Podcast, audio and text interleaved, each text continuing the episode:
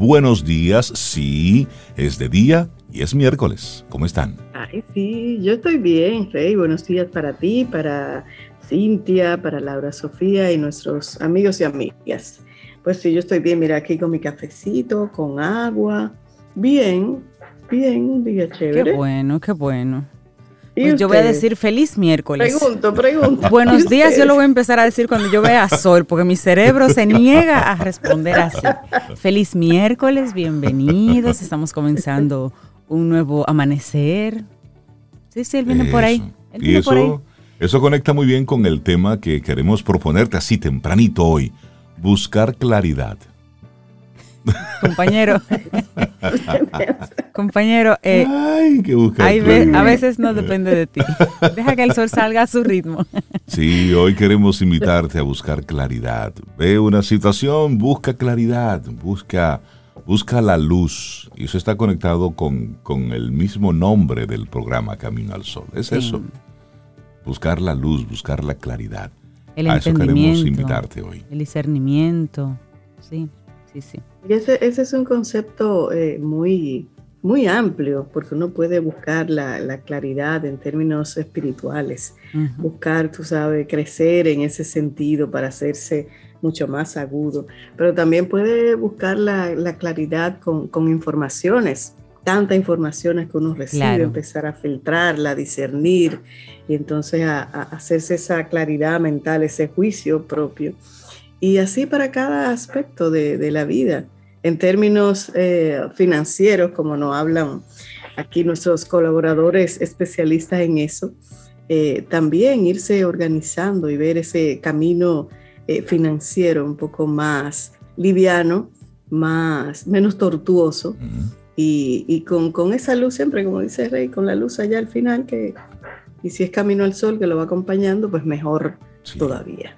Que no sea un tren que viene de frente. Es uno de esos temas que nos, que nos toca a todos. Con decir eso, como tú bien decías, Ove, cuando decimos busca claridad en tu vida, cada quien puede interpretarlo diferente porque falta claridad en un aspecto de su vida y sin embargo sigue siendo claridad. O sea que sí. Y el tema del día de hoy creo que le, pega, nos pega a todos. Nos pega a todos, porque en algún momento, eh, donde quiera que estemos viendo, no vemos claridad. Y está bien. Es decir, no tenemos todas las respuestas. Entonces ahí entra ese alguien que puede ser un amigo, un familiar o un especialista que nos puede ayudar entonces a buscar esa claridad. Pero debemos ser lo suficientemente humildes para decir, mira, de verdad que no lo veo, no encuentro, no, no sé por dónde entrarle a esta situación. Y es verdad, como tú dices, Rey Cintia, nos ha pasado a todos. Ese momento donde todo lo vemos oscuro y a veces ni siquiera vemos una, una, un, rayito así como de luz que pueda, no, uno se queda así como que no veo nada y se tranca y, y no, siempre hay, siempre hay una salida. Y cuando no lo vemos, alguien en nuestro entorno de confianza, alguien que nos quiere, puede darnos esa claridad. Porque luego de que pase todo eso, entonces comienzas a recordarlo como si fuera una película y para esa película comienzas a acompañarla de un pocholo, una pipoca, unas cabritas o un cagüil o cotufas, con, cotufas, con cotufas, o unas crispetas. ¿Y tú, Cintia, con cuál? No, no, no, con, rositas, de maíz. Con rositas de maíz. Rositas de maíz. Hoy, palomitas ah, de maíz. Sí, sí, sí, Hoy es el día de, la, de las palomitas de maíz este, este, este aperitivo que, surge como una idea bastante curiosa de negocios y que bueno, se ha popularizado y ya salió de las salas de cine. Pero hoy es el día de las palomitas de maíz que tienen tantos nombres diversos en cada parte. Pero, sí, porque lo que mencionabas eran nombres precisamente de, de, cómo llaman las palomitas de maíz en otros países. Palomitas en España y México, rositas de maíz en Cuba, popcorn en Estados Unidos, pochoclo en Argentina, pipoca en Brasil y Bolivia, cabritas en Chile. ¿Quieres cabritas? No, no, gracias. Prefiero crispetas. Prefiero crispetas. Crispetas es en Colombia entonces. Cotufas en Venezuela y canguil en Ecuador. Pero por, el español es rico, señores. el español es muy rico. Sí, pero necesitamos uno que unifique todo Unifique todo eso. Son las 7, 5 minutos. Arrancamos nuestro programa Camino al Sol, recordándote nuestro número de teléfono en el que tenemos la aplicación de WhatsApp. 849-785-1110 y nuestro correo electrónico hola arroba caminoalsol.do. Esas son las coordenadas para que puedas conversar directamente con nosotros. Mire, yo quisiera que dediquemos el programa y el tema del, día de hoy de buscar claridad a mucha gente cercana de SOBE, cercana del entorno de Rey y de mi entorno, que han dado positivo al COVID en estos días. Entonces, a toda esa gente querida, tú sabes, mandarle esa buena vibra, dedicarles el programa de hoy, claridad, tranquilidad. Al final dicen que nos va a dar a todo esto, porque, pero bueno. Pienso que sí. Sí, muchas personas piensan eso, pero en estos días que tenemos a mucha gente querida con esa situación y tú, Camino al Sol oyente, si estás pasando por eso, claridad, tranquilidad, esto también pasará. Hacer la tarea. De eso se trata. Iniciamos Camino, al Sol. Estás escuchando Camino al Sol.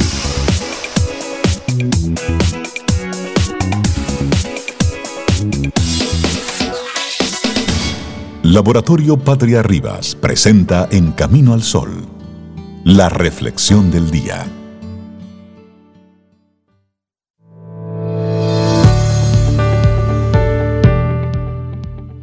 Y como bien dice Roy Bennett, todos somos únicos.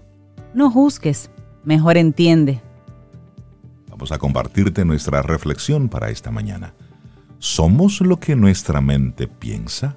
Sí así como una pregunta. Interesante esa. Eh, tras el éxito del libro Somos lo que comemos, vamos ahora a compartir la versión psicológica. Somos lo que pensamos. Y sin duda es un título bastante sugerente y que nos invita a aprender más sobre esa relación entre la mente, los pensamientos, lo que nos sucede y la definición que tenemos de nosotros mismos. En todo esto, nuestra mente, a través del material cognitivo con el que trabaja, tiene un gran poder. Nuestros pensamientos pueden cambiar la manera en que nos comportamos, las decisiones que tomamos y los sentimientos que experimentamos. Es decir, que nos influyen mucho, incluso más de lo que creemos. Entonces ahí viene la pregunta, la mente, ¿es una aliada o es una enemiga? Todo depende, esa es la respuesta. ¿Y de qué? Depende de lo que pensemos, de lo que tengamos ahí alojado. Es frecuente decir, estoy cansado, no aguanto más. Y luego tener ganas de ponernos a dormir ahí tres días seguidos. Yo he escuchado eso. No olvides que el cuerpo y el cerebro trabajan para complacerte y especialmente el primero tiende a hacerlo en el corto plazo. Sin embargo, también pueden llegar a ser una especie de genio de la lámpara que obedece sin protestar los deseos de su amo. Ah, tú quieres dormir tres días te mando una gripe. Pan, duerma ahí. No, pero no con gripe. Ah, usted no, ah, usted no dijo eso. y es que a diferencia de lo que creemos, no es la mente la que nos dice lo que tenemos que hacer o cómo debemos sentirnos, sino todo lo contrario. Somos nosotros los responsables de cómo nos sentimos. No podemos echar la culpa al entorno, a los políticos, a la economía, a nuestro jefe, al COVID. Todo reside en nuestro interior. Claro que siempre es mucho más fácil buscar el responsable en el otro o en algo ajeno. De esta manera, pues no tenemos la posibilidad de aprender, de cambiar y sobre todo de mejorar. Y sí, todo está en la mente. Los maratones son una de las pruebas de resistencia que más demandan de nuestro físico, pero también de nuestra mente. Además de requerir una buena preparación física, también demandan un entrenamiento mental. Pero, ¿por qué?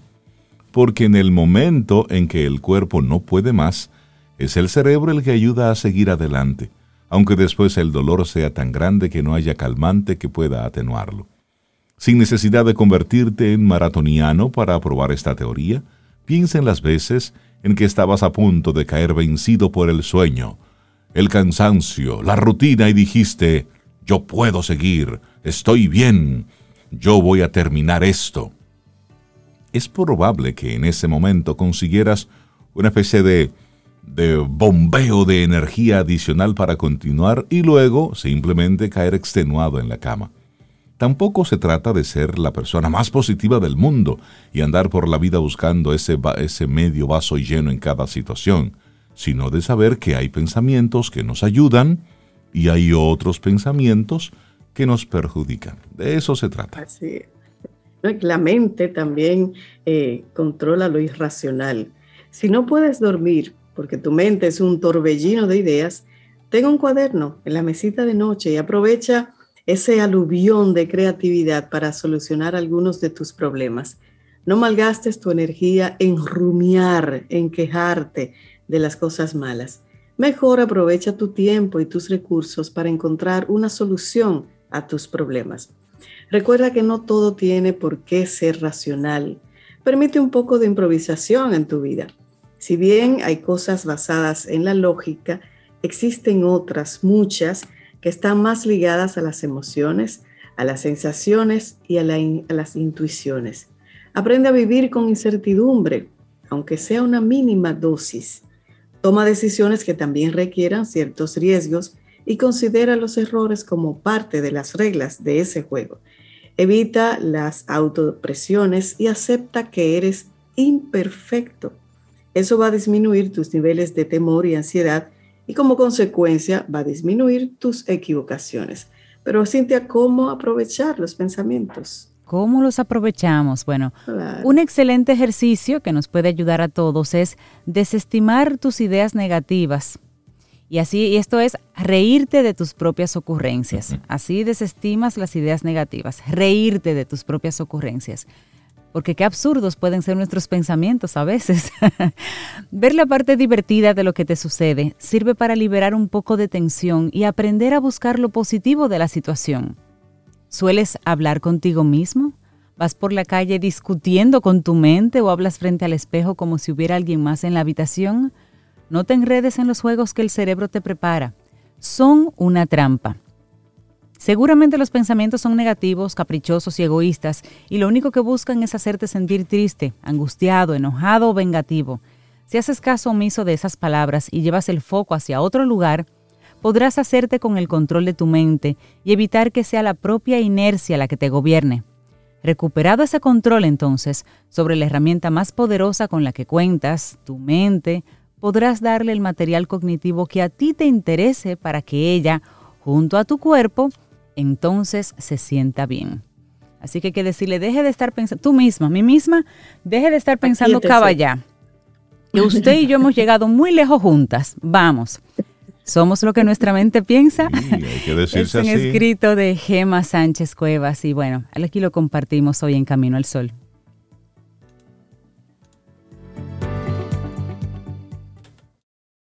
Laboratorio Patria Rivas presentó En Camino al Sol la reflexión del día. ¿Quieres formar parte de la comunidad Camino al Sol por WhatsApp? 849-785-1110. Camino al Sol.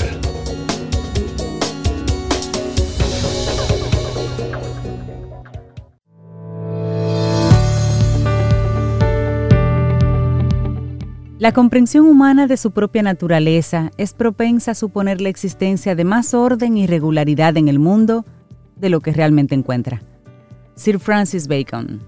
Y llega el momento de recibir a una mujer que siempre está feliz, que siempre está jugando. Isabela Paz de Felices Jugando nos acompaña en su primera aparición en este 2022 aquí en Camino al Sol. Isabela Paz, buenos días, ¿cómo estás? Hola, buenos días. Mi primera aparición, esto estelar. Eso. Así este es.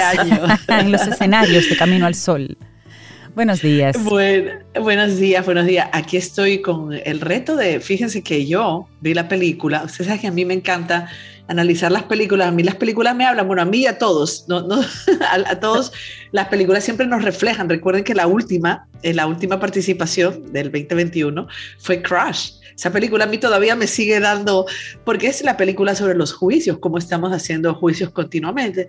Entonces, los otros días vi Encanto y dije, wow, esta película, y ahora es que todo el mundo la analiza. Entonces yo decía, wow, pero esta película todo el mundo la está analizando y la verdad que cada quien tiene su mirada, porque es como un libro que tú lo puedes leer en este año, el año que viene tú lo vas a ver otra cosa.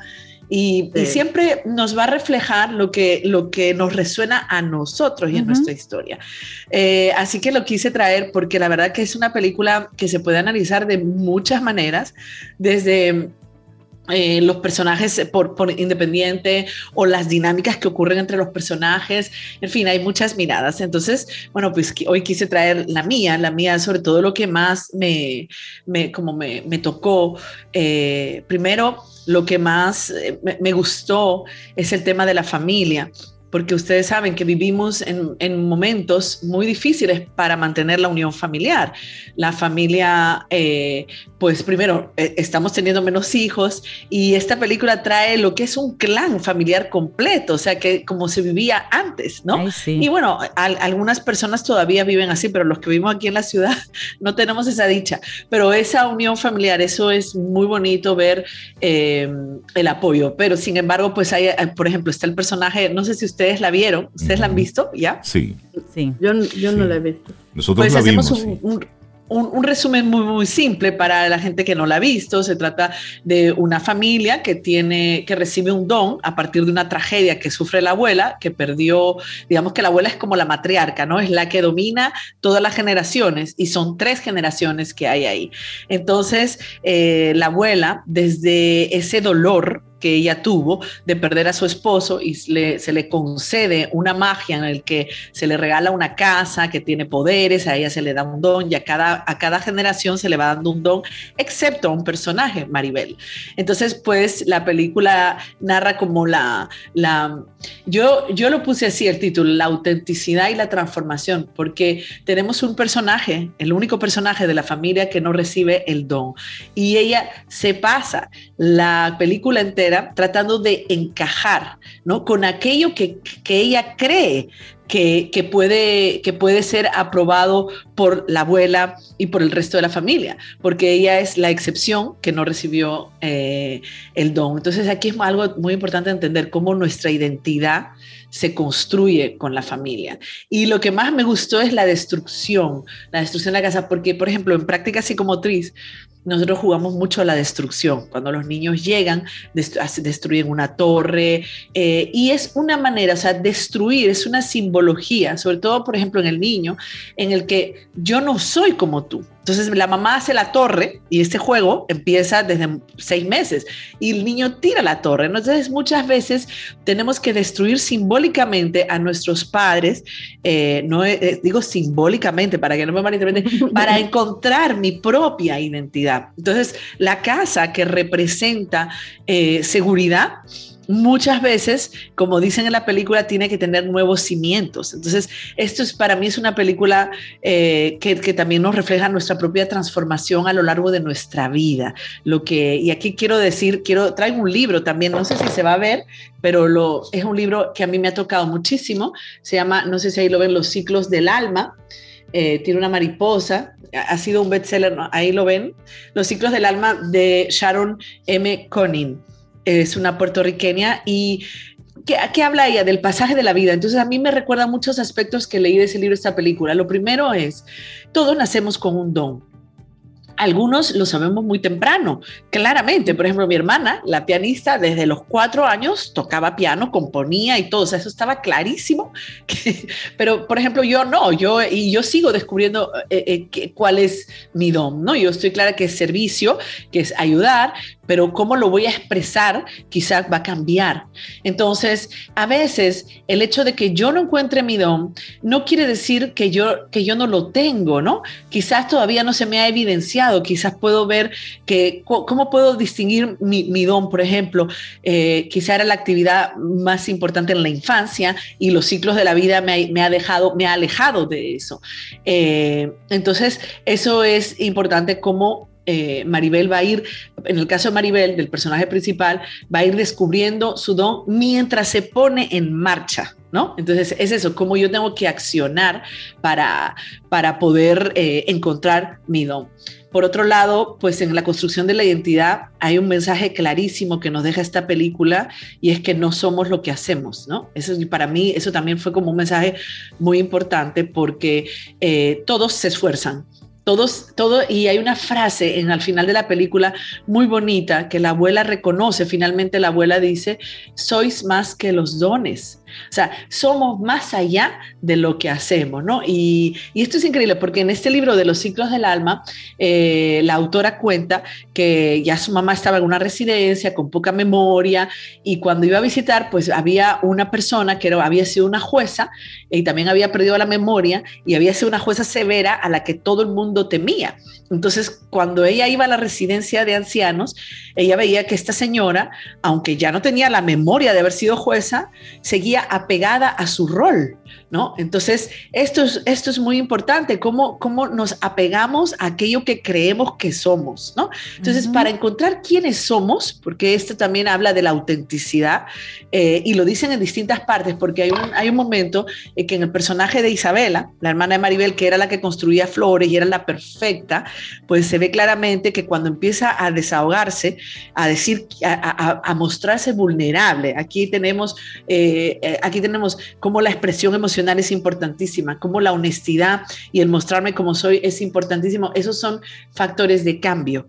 El yo ser vulnerable frente a otro frente a mí y frente a otro, me ayuda a transformarme. Entonces, hay un momento, ay, perdón, hay un momento en que Maribel se da cuenta de que ella tiene que salvar el milagro y, la, visión, pues, es abrazar a la hermana y va a la hermana con la que tiene mayor conflicto, ¿no? Y, a la hermana que había juzgado. Ah, sí, ña, tú eres la perfecta y tú eres la consentida y tú eres la maravillosa. Y fíjate cómo nosotros hacemos juicios sin saber que está viviendo el otro. Y eso también es una enseñanza sumamente importante.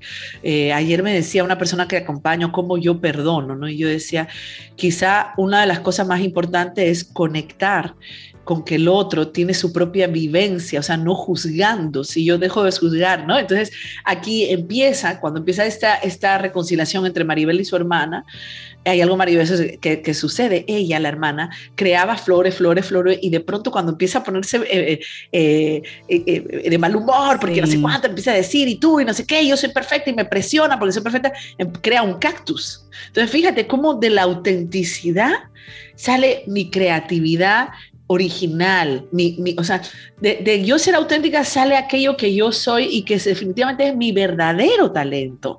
Y como cuando yo estoy buscando encajar en ese rol que yo creo o en esa aprobación, porque es una película claramente que nos habla de la aprobación externa, de cómo yo necesito ser aprobada por mamá, por papá, por mis hermanos, por mí, en la familia, ¿no? Y luego eso se traslada afuera, pues es, es, increíble, es genial cómo, cómo la película nos muestra que solamente siendo tú misma y aceptándote como eres. O sea, nos habla también de autoaceptación, porque cuando yo me muestro al otro como soy y a mí mismo, yo empiezo cuando a, camino de la autoaceptación y de aceptarme. Entonces, no somos lo que hacemos, eh, tampoco somos nuestra historia. El personaje de la abuela lo muestra. La abuela crea toda una estructura de control y de inhibición a los demás por temor. La abuela se quedó traumatizada, por decirlo de alguna manera, y no quiere perder esa magia y para no perder esa magia tiene todo en control y hace que los personajes,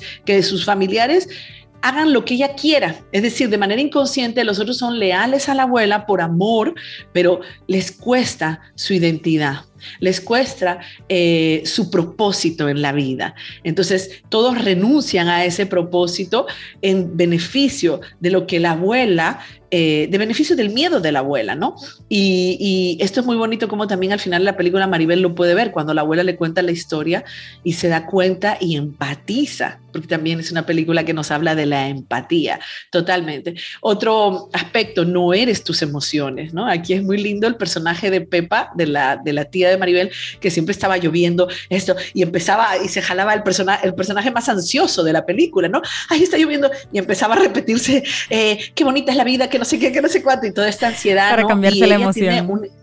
Eh, tiene una identidad, es como la persona más frágil de la familia, ¿no? Y como también se le impide su autenticidad, porque de una abuela de abuela le dice, espérate, está lloviendo. También nos habla de la culpa, como unos se culpan a los otros, ¿no? A ella la culpan porque está lloviendo y después al famoso Bruno, que esa canción, yo he amanecido con la canción, ¿no? We don't talk about Bruno, todo el mundo la tiene en la cabeza, eh, y como Bruno es completamente juzgado eh, por, por su temor por, su, por su talento, que era completamente incomprendido y es afueriado, ¿no? Y él mismo se autoexcluye. Entonces también algo muy importante, no somos lo que dicen que somos o lo que yo creo que el otro dice que soy. Entonces para mí la película nos habla de nuestra propia autenticidad, de nuestra construcción de la identidad y de algo muy importante, que para construir nuestra identidad tenemos que deconstruir las creencias, las expectativas, la autoexigencia.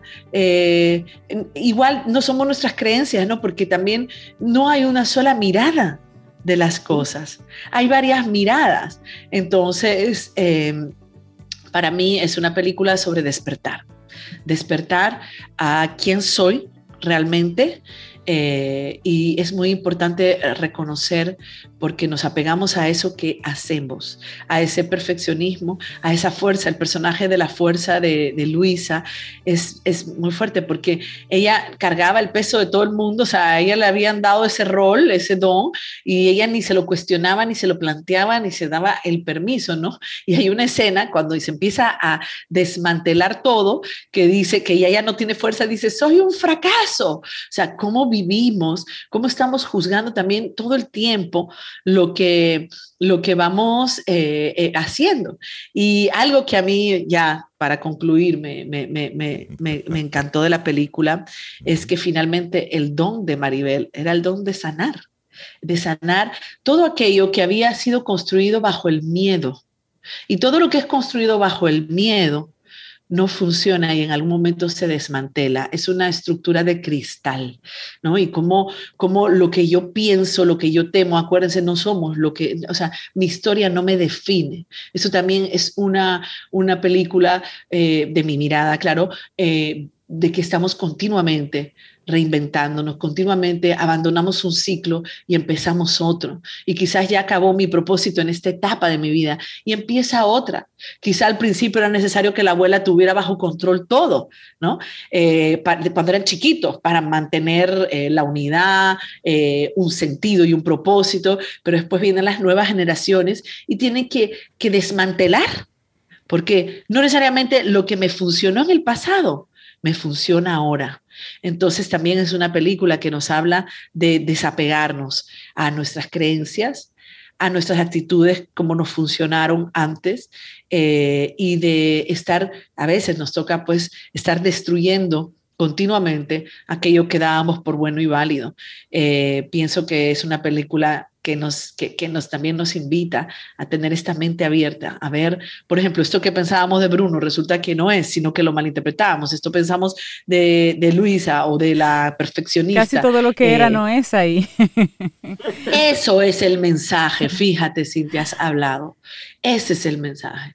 Casi todo lo que no es, o sea, casi todo lo que es, no es, o es en un momento, pero después tenemos que volvernos a montar. Entonces, es un, es un, por eso traje el libro también, Lo único en los ciclos del alma, porque finalmente nosotros la vida es una serie de ciclos que vamos abandonando y que nos resistimos, porque aquí el problema es que la abuela se resistía a abandonar aquello que ella pensaba que funcionaba y sin embargo los cimientos de la casa se estaban rompiendo. Así que yo pienso, y esa es una pequeña mirada mía, pero he, leído tantas que es tan hermosa la película que creo que, que todos podemos volver a verla para ver qué nos atrae, qué nos eh, toca.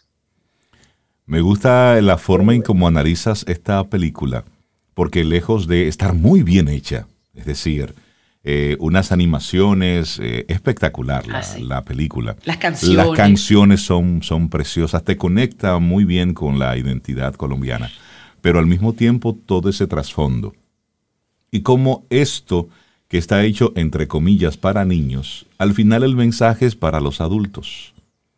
Yo creo, yo creo, que hace tiempo que, esas marcas Disney y Pixar dejó de trabajar para niños y comenzó a trabajar para una con un empaquetado de, de, animados, digamos, comenzó a trabajar mensajes universales para todos, porque al final todos seguimos siendo niños en el fondo. Si no estamos muy dañados, Isabela, seguimos siendo un poquito niños. Sí, no, y hay que mantener esa, ese niño, eh, ese niño interior, definitivamente, porque hay un niño interior herido y hay un, y hay un interior que, te, que es el que quizás es como hablaba esa película Soul, el Spark, la, la ¿cómo se llamaba? la llama, la, eh, eso, eso que tú viniste, ese talento que tú viniste a poner al servicio y sobre todo pues la aceptación de cada persona y como tú dijiste, Cintia, no siempre lo que yo creo que es esta persona es o lo que está pasando. Entonces, por eso es que nuevamente los invito a ver Crash, porque creo que uno de los grandes mensajes de estas películas que vamos viendo eh, es que no podemos estar haciendo juicio al otro, o sea, condenamos al otro y no estamos en la piel del otro, nunca estamos en la piel y no sabemos si en nuestra propia piel actuaríamos así como dice que, así como nosotros decimos, no, yo no haría eso, tú no lo sabes, tú, no, estás en esa piel. Entonces, eso también es un mensaje de esta película. Buenísimo. Qué bonito, eso, sí. eso si yo fuera tú, hiciera, no, eso no aplica. pero no eres, pero no eres tú. Isabela Paz, muchísimas gracias por analizarnos la película Encanto. La gente que quiera ponerse en contacto con Felices Jugando, con todo lo que tú desarrollas. Bueno, eh, yo estoy en, la, en las redes, eh, Isabela Paz G, Felices Jugando. Les recuerdo que tengo un podcast, eh, depende de mi punto podcast, y por supuesto, en Camino al Sol. Oigan algo, yo quería, ayer noche que me acosté, yo quería Um, um, ¿cómo se llama? Tomé, encontré una foto en unas páginas de Facebook y dije, wow, qué, qué relacionado a la película está, ¿no? Y dice, el comienzo del amor es dejar es dejar a aquellos que amamos ser perfectamente lo que ellos son y no tratar de cambiarlos en la imagen que nosotros queremos que sean. Porque de esa manera el amor solo va a reflejar a ellos mismos, no a nosotros. O sea que esto también es un mensaje que quería dejar que, de esta película. Así es. Les paso, le voy a pasar a, Laura la foto, por si la quieren compartir. Muchísimas gracias, Isabela. Gracias, gracias, Isabela. Hasta pronto, hasta la próxima. Mm, disfruta tu café en compañía de Camino al Sol.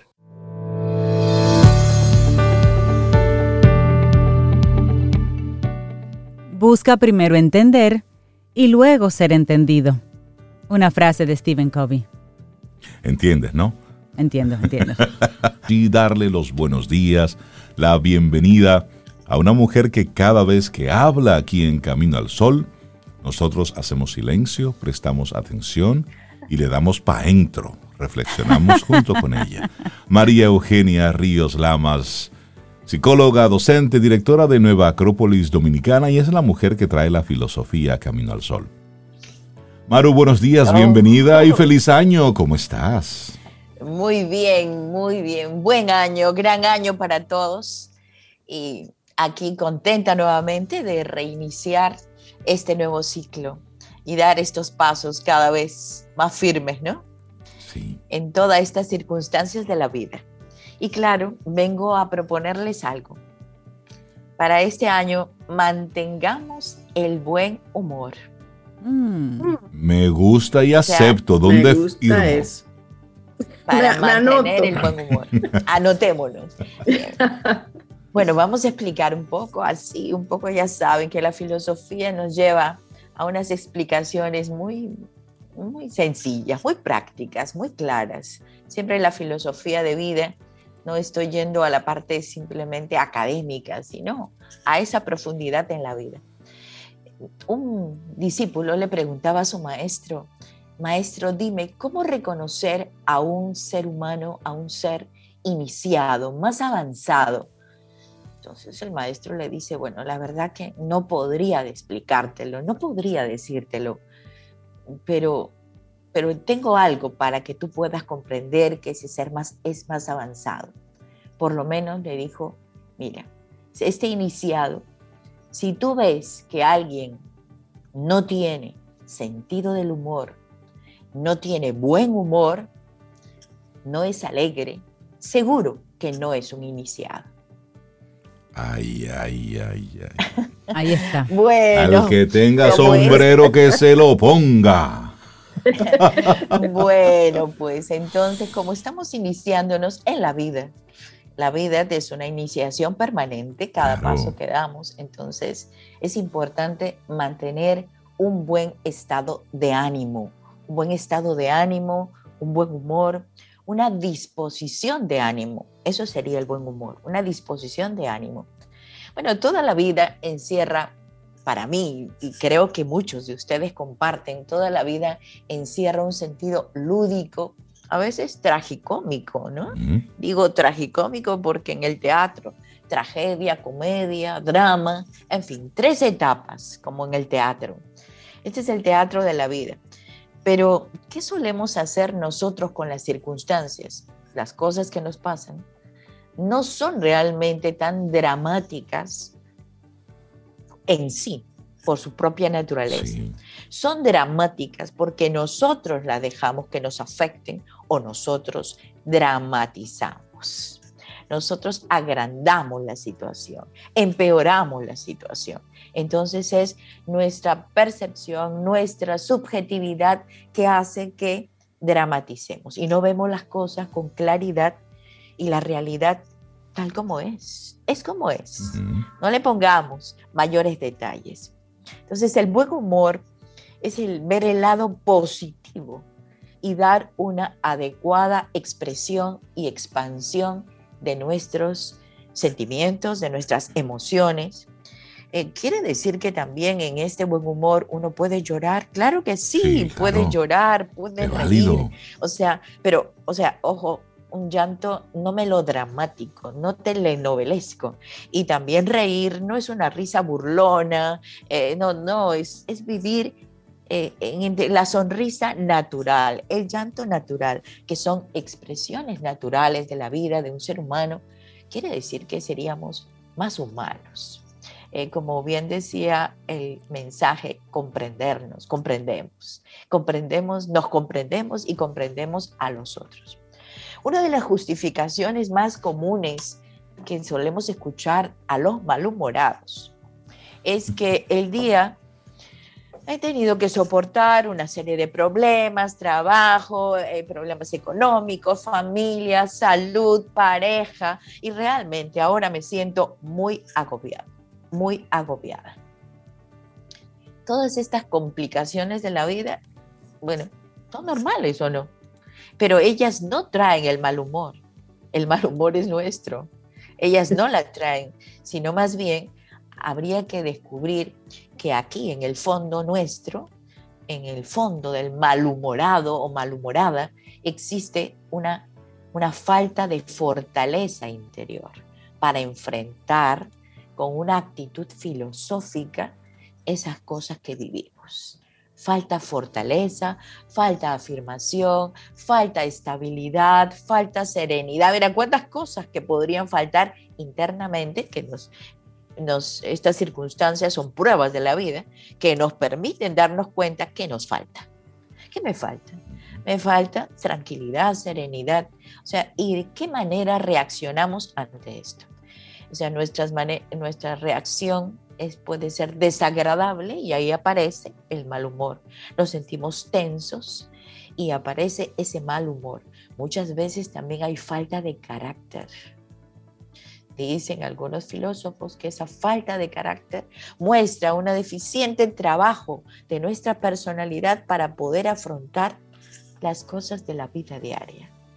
O sea que estas estos famosos enemigos que llamamos circunstancias no son las circunstancias en sí, sino el mal manejo nuestro. Pero también creo, Maru, que hay que poner en su justo lugar lo que es la seriedad.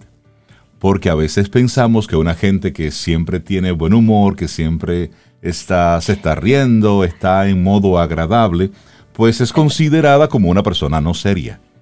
Es decir, son... O débil. O débil. Es decir, que no, no se corresponde, pero son asociaciones que vamos haciendo. Y mientras más serio soy, mientras eh, más frunzo el ceño, pues más me respetan. Todo lo que digo es entre comillas, evidentemente. es decir, pero son concepciones que hemos ido adoptando en esta sociedad. Es decir, no, fulano, no, eso es un hombre serio. Ese hombre ni se ríe. Pero, ¿dónde está la virtud ahí?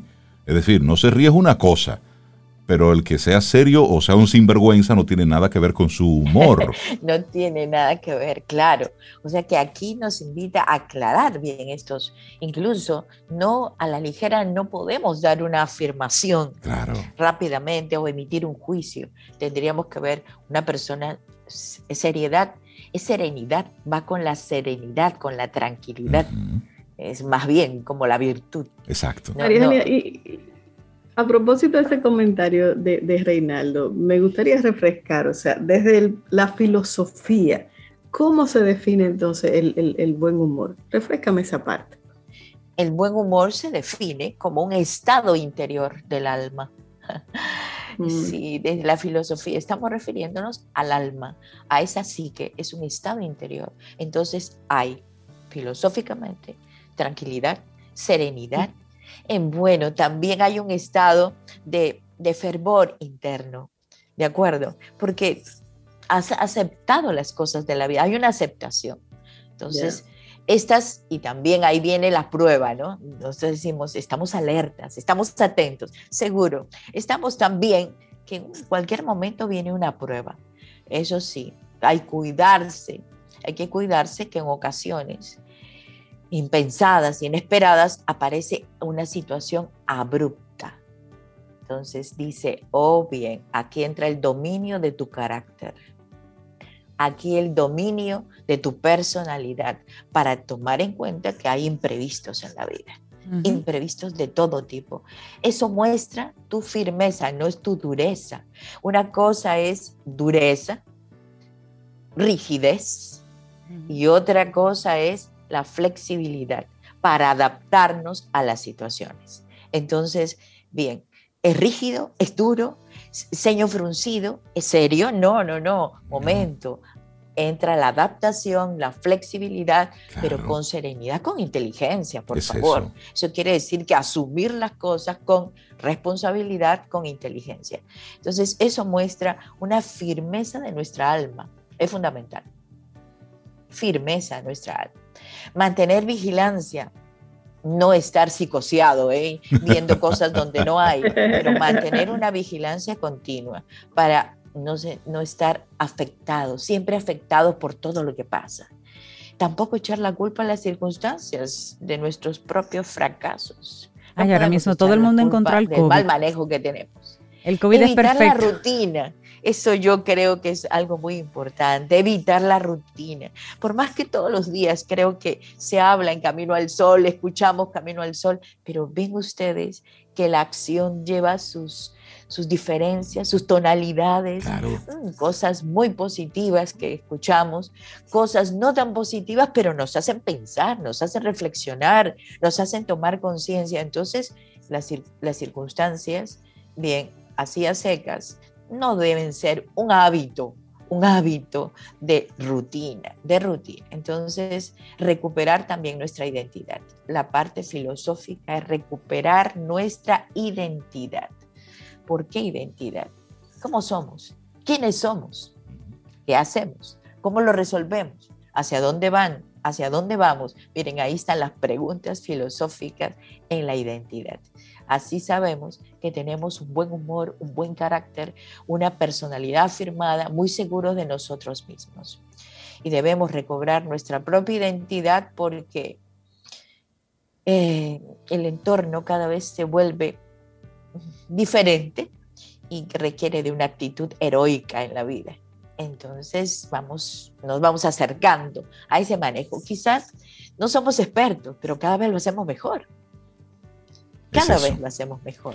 Estamos, eso requiere de un buen humor, claro que requiere. Que lo logramos, pudimos, resolvimos. Qué bien, maravilloso. Y también el buen humor ayuda muchísimo a la convivencia.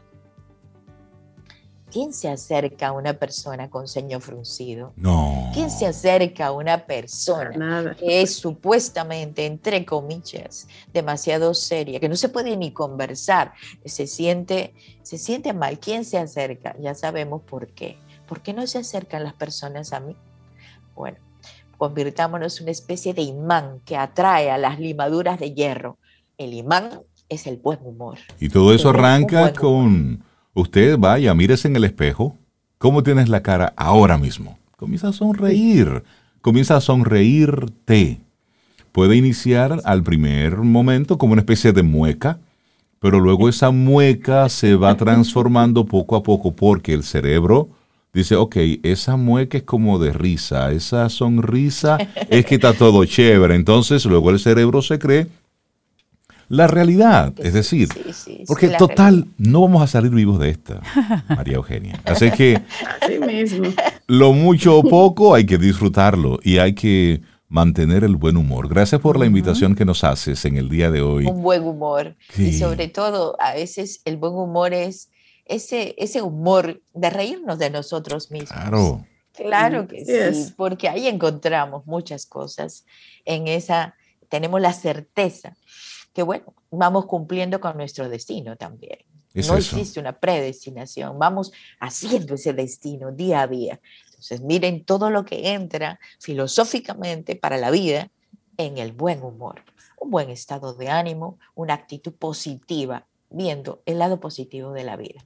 O sea que hagamos una buena cruzada con el humor. Me gusta esta propuesta y la aceptamos y firmamos ahí. Sí, que sea para todo el año, de hecho. Mira, y hablando de, año que está arrancando actividades en Nueva Acrópolis, ya se están reactivando. ¿Qué hay por ahí? Sí, ya estamos reactivados a partir de mañana jueves. Tenemos, bueno, cómo educar justamente nuestra mente. Cómo educar esta mente, esta mente loca. Esta mente loca es mañana a las 7 de la noche igual pueden registrarse a través de nuestra página web, en, ah, sí, nuevaacropolisorg.do, acropolis.org.do, y en nuestro WhatsApp 849-352-7054. También ahí pueden pedir el link y entonces ingresan a nuestra charla de mañana, mañana jueves a las 7 de la noche. Y ahí pueden ver todas las actividades en nuestra página web, todas las actividades del mes. Van, se van preparando para el nuevo curso de filosofía para la vida, un nuevo ciclo, un nuevo ciclo. Qué bueno. Bien, así que en mes de febrero tenemos el nuevo curso, taller de filosofía para la vida. Muchísimas gracias. Me encantó verlos. Ha sido una un colirio para el ojo poder verlos. Igual, igual, igual, para y a los oyentes poder sentirlos con buen humor. Gracias. Gracias, María Eugenia. Gran abrazo. Tú alegras nuestros corazones cada vez que vienes. Le da así como ese calorcito. Gracias. bueno, y nosotros vamos llegando casi a la parte final del programa, pero es, es bueno mencionar que en estos últimos días, muchos antivacunas han estado, eh, están en el ojo del huracán. Y uno de los casos más recientes fue el de la cantante antivacunas checa Hanna Horka, que murió tras contraer el COVID a propósito. Y esta es una historia intencionalmente. Y esta es una historia que eh, apenas fue publicada hace algunos, algunos minutos, pero es interesante que la conozcamos porque en el país yo escucho mucha gente que es antivacuna, que es em, todavía renuente al, al, tema de las vacunas. Y si bien es cierto que las vacunas, las que vienen con, para esto del COVID, no han dado la respuesta que uno esperaba de me pongo la vacuna y ya, adiós COVID para siempre, no ha dado esa respuesta no es menos cierto que se ha convertido en un paliativo para las muertes. Es decir, a una persona que está vacunada cuando le da el COVID, no le da tan fuerte. Pero rey, han muerto personas. Bueno, es que ocurre de todo. Pero la generalidad es que si tienes la vacuna, pues y te da, te contagias con el COVID, el efecto no es tan importante. Y escuchen un poquitito la historia. Esta es una cantante de folk de 57 años. Ella murió el pasado domingo después de contraer deliberadamente el virus en su afán por evitar la vacunación. Y esto, según se dio a mm. conocer en la radio pública de, la República Checa. Dos días antes de su muerte, ella había publicado en su cuenta de Facebook un post en el que ella compartió que portaba el virus. Pero ella lo hizo rey para crear anticuerpos. Oye esto. En su plan. Sigue la historia. El texto estaba adornado con algunos emoticones de animales, caras sonrientes, soles, lo que da a entender que la mujer creía que su COVID sería simplemente una anécdota más que una tragedia. Y ella escribió, sobreviví a Delta, diciendo a la variante que ella se contagió, eh, describiendo entonces la experiencia como colorida. Y ella luego decía, habrá teatro, sauna, concierto y un viaje urgente al mar, expresó Orca. Según el médico checo Jan Rek, hijo de la cantante, reaccionó con furia e indignación contra algunas personalidades antivacunas checas en sus redes sociales, culpándolos de la muerte de su madre. Ana Orca era la vocalista de Asonance, una de las bandas de folk más antiguas de la República Checa. Él, Jan Rek, el hijo de, esta cantante, y su padre, ambos vacunados, ellos se infectaron de COVID durante la Navidad. Y ella, en lugar de mantenerse alejada, ella estrechó intencionalmente el contacto con ellos. Y esto lo narraba su hijo. Ella se lo buscó. Se suponía que debía mantenerse alejada de nosotros, pero decidió quedarse en casa con nosotros, prefiriendo contagiarse de la enfermedad antes que vacunarse. Y luego, ¿qué sucede con esto? Que su actitud fue apoyada por muchos de sus seguidores y amigos a quienes expresaron la esperanza de que ellos también se infectaran con el coronavirus. Y ahí respondo un poco a la pregunta que hacía Cintia. Era contagiarse con el virus de forma intencional para crear los anticuerpos de manera natural, antes que vacunarse. Que vacunarse. Exactamente. Pero ¿qué ocurrió? Que después de ella regresar de una caminata al aire libre, comenzó a quejarse de dolor de espalda y murió en su cama después de asfixiarse. Esto lo sigue explicando su hijo, que es médico. Entonces, Jan Rek está convencido de que representantes del movimiento antivacunas checo, como el actor Jaroslav Dusek y la bióloga Sonia Pekova, cuyas afirmaciones compartió su madre con elocuencia a través de las redes sociales, son en parte culpables de su muerte. Y él decía cuando hacía pública la noticia sobre la muerte de su madre en Facebook, él acusó abiertamente a estas personas de tener las manos manchadas de sangre. Y él hablaba entonces sobre su interés de compartir este mensaje para que la gente cree la conciencia de que la vacuna sigue siendo la respuesta. Él es médico, su madre era una de las antivacunas. En nuestro país hay mucha gente que está en ese lado de la carretera, todavía insistiendo con el tema de las, de las vacunas y el no vacunarse. Miren, el COVID es una realidad, nos guste o no. Gracias al universo y a la ciencia tenemos unas vacunas, no tan efectivas como quisiéramos. El proceso de, de una vacuna, eso tarda años, décadas en desarrollarla a profundidad como la necesitamos, pero tenemos algo Independientemente del pensamiento que podamos tener sobre el negocio de las farmacéuticas, los laboratorios, cómo se están llenando de dinero, miren, ante la duda, vacúnense, porque es lo que tenemos ahora mismo. Y esto, digo que vuelve a encender el, tema, porque lo de Djokovic también eh, enciende un poquitito el, el tema sobre los antivacunas, porque juntos son de las personalidades que han que han decidido hacer pública su, posición. Así, que es, así es. esto es para sí, sí, sí, para, para dedicarle pensamientos. No es la vacuna que queremos, pero es la que tenemos y es mejor que nada. Es la que tenemos. y, hay libertad y eso es bueno en la humanidad. Por supuesto. Decide si se vacuna o no. Eh, es un tema, tú sabes. Sin embargo, es como dice Cintia, la vacuna es lo que tenemos para minorar el riesgo de, ir a un UCI o de, o de morir por un coronavirus. ¿Y cuál es la realidad en República Dominicana? Que en los hospitales públicos, en Santo Domingo, en Santiago, hay una gran afluencia de personas buscando atención para el COVID-19. Esa es la, esa es la realidad. Bueno, señores, llegamos al final de nuestro programa Camino al Sol. Si usted no se ha vacunado, vacúnese, póngase en eso y actívese. muévase, póngase su mascarilla. Ay, sí, porque el 2022 hay que verlo enterito. Sí, sí, sí. Y esto no es para que nos preocupemos nunca, es para que nos ocupemos. Póngase su mascarilla y viva. No, hombre, no, lávese sus manos, distanciamiento, vivamos con lo, con lo que toca en este momento. Claro. Llegamos al final de nuestro programa mañana jueves. Si el universo sigue conspirando, si usted quiere, y si nosotros estamos aquí, porque eso es así, ¿eh? Tendremos un nuevo Camino al Sol. Y esperamos que hayas disfrutado del contenido del día de hoy. Recuerda nuestras vías para mantenernos en contacto. Hola arroba caminoalsol.do. Visita nuestra web y amplía más de nuestro contenido. Caminoalsol.do. Hasta, una, próxima, edición. Y pásala bien.